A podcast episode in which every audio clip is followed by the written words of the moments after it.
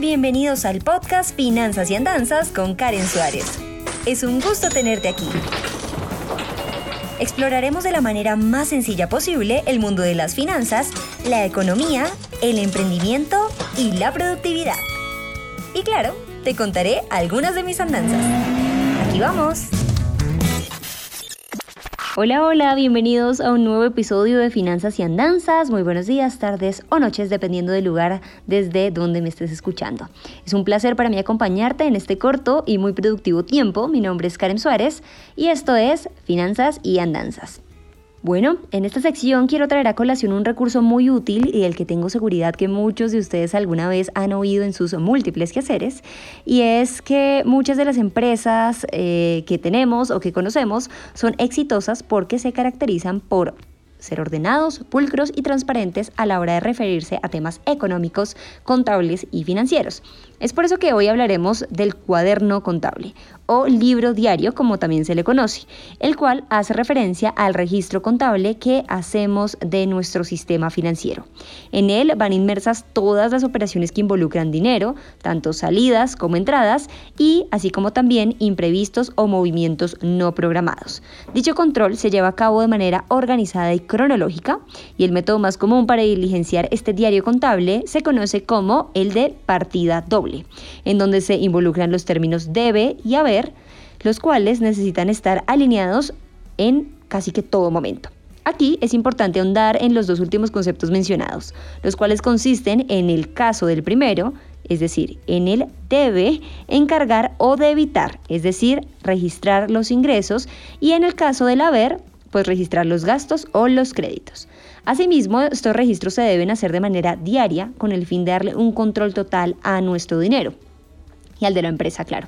En este sentido es necesario tener en cuenta algo y es que todo cuaderno contable debe ajustarse al código de comercio de determinado país, al tratarse este de un conjunto de normas y de criterios del derecho mercantil que deben ser cumplidos a cabalidad.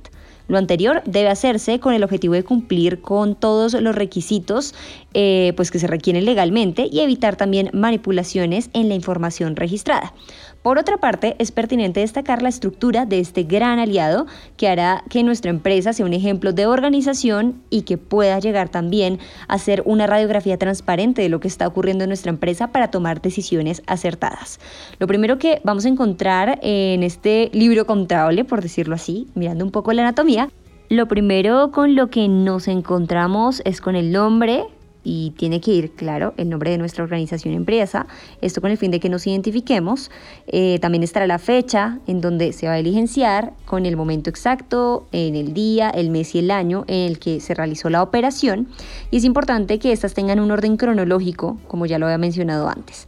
Una vez teniendo esto, hay que eh, llenar como la descripción de la cuenta, la cual hace referencia al lugar de donde proviene el ingreso que eh, estamos recibiendo, ya sea de una persona en particular o de una cuenta, para luego dedicarnos al debe y al haber.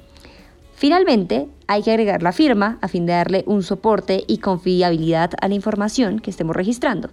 Sin embargo, muchos son los formatos en los que se construyen estos eh, diarios financieros, incluso en algunos solo eh, están las casillas y uno tiene que no sé, llenar el informe a gusto. Ya hay software contable que permite realizar esto de manera un poco más automática, pero acá solo estamos como revisando eh, un poco las características y lo que tienen independientemente eh, pues de su distribución gráfica.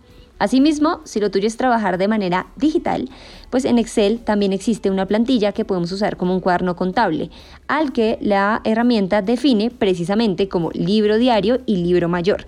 En él vas a encontrar ítems como la fecha, la definición de la actividad, el código, el desglose y por supuesto las casillas debe y haber, y la posibilidad de agregar notas adicionales que faciliten la comprensión y el registro total de los datos. De esta manera, es importante aclarar también que estamos hablando de un recurso que por lo general es utilizado por las grandes, medianas y pequeñas empresas las cuales manejan cierto flujo de dinero a diario y el cual necesita ser llevado con rigurosidad y mucho orden. No obstante, si no es tu caso, este modelo de diario financiero puede convertirse en tu ángel de la guarda, pues así vas a evitar esos descuadres que llevan a las finanzas eh, de las empresas a tomar decisiones erradas. Así que hay que crearlo y ajustar el cuaderno contable. Recuerda que no se necesita ser un experto en la materia para comenzar a aprovechar todos esos grandes recursos que nos ofrece el mundo de las finanzas. Me despido de ustedes, amigos y amigas, no sin antes agradecerles por estar conectados con este espacio. Espero que haya sido de mucha utilidad para ustedes y recuerden que aparte de escucharnos, también podemos vernos en mi canal de YouTube y leernos en mi página web www.karensuarez.com, en donde subo contenido semanalmente.